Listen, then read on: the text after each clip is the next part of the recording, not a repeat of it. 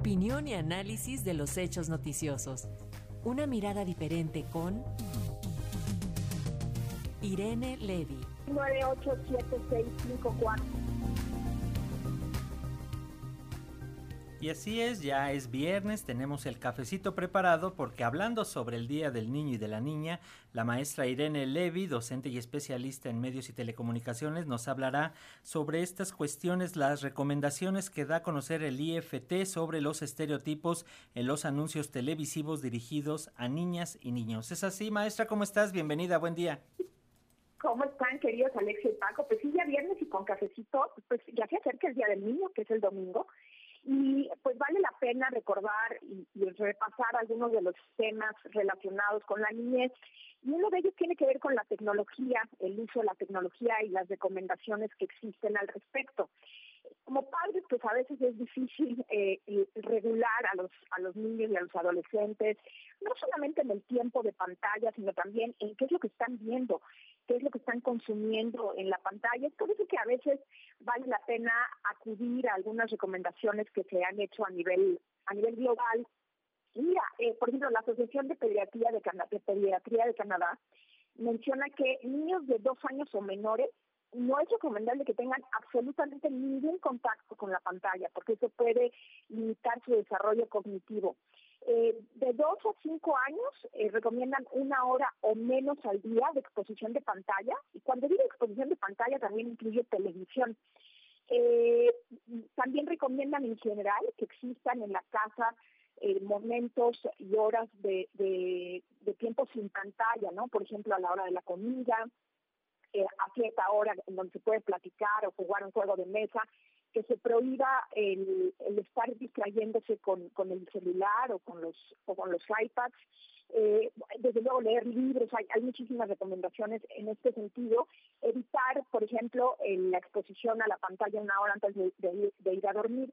Una de las cosas que es muy importante es pues reconocer como papás, porque a veces no lo hacemos, que este tema de las pantallas llegó para quedarse y más bien eh, regularlo.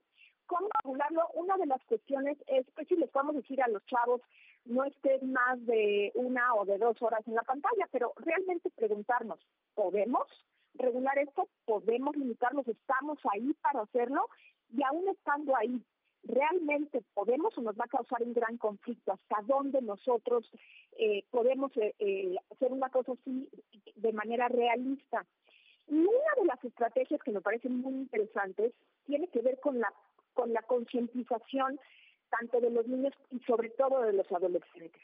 Y me refiero a sentarnos con ellos y explicar la importancia de elegir los contenidos. Leí ayer el otro día un artículo muy interesante de la profilaxis eh, de contenidos en, en Internet. Una frase que me llamó mucho la atención es esta, que dice, una vez que ves algo, ya no lo puedes desver, es decir, si tú ya viste un, video realmente violento, con imágenes que te dañaron mentalmente, pues ya no lo puedes ver, ya no puedes regresar al momento, ya te hizo daño. Es un poquito cuando comes algo, eh, eh, pues comida chatarra y demás, y ya te la comiste, lo que puedes hacer es evitar comértela al día siguiente.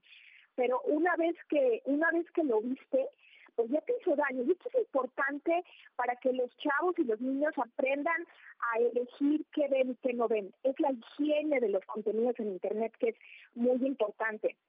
Y en este sentido, otra cosa importante que tiene que ver con los niños y las niñas, fíjate que me gustó mucho este este estudio que dio a conocer esta semana el Instituto Federal de Telecomunicaciones. Hicieron un análisis de los anuncios de los niños y las niñas, de los anuncios televisivos de los juguetes, y fíjate que siguen existiendo estos, eh, eh, la, estigmatización, ¿no? Eh, de, los, de los niños y las niñas, los estereotipos. De 286 mm, comerciales de juguetes para niños y niñas que analizaron, 120 son para ambos sexos, pero 166 se dividen, de los cuales 60% son para niñas y 40% para niños pero eh, tenemos, por ejemplo, la utilización del rosa y el azul. En la mitad de los anuncios se utiliza rosa y azul, desde luego rosa para relacionarse con las niñas y azul con los niños.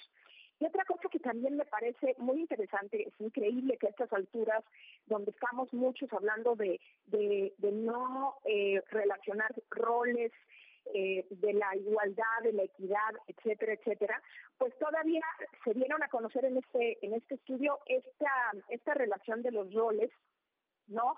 Las niñas se ven relacionadas con jugar con una muñeca, con la ternura, con el cuidado de la casa, con la cocina, mientras que los niños tienen que ver con actividades físicas, eh, físicas que tienen que ver, por ejemplo, con la fuerza, la competencia, un niño masculino que juega con transportes, con vehículos, y esto, bueno, pues eh, esto es impactante y creo que deberían, deberíamos empezar a, modificar esto porque pues nos ha llevado a donde estamos a estos roles y, bueno, deberíamos de, ser conscientes de esto. Muy interesante, muy interesante el estudio, lo acabo de, de tuitear hace unos minutos en, en mi cuenta de Twitter, vale la pena echarle un ojo y reflexionar, eh, ahora que viene el Día de, los, de las Niñas y los Niños, reflexionar sobre cómo estamos manejando el uso de la tecnología, que hay que decirlo, también tiene cosas buenas, cómo estamos manejando esto con nuestras niñas y niños. Este sería mi comentario por hoy y feliz día de, la, de los niños y niñas también para los adultos,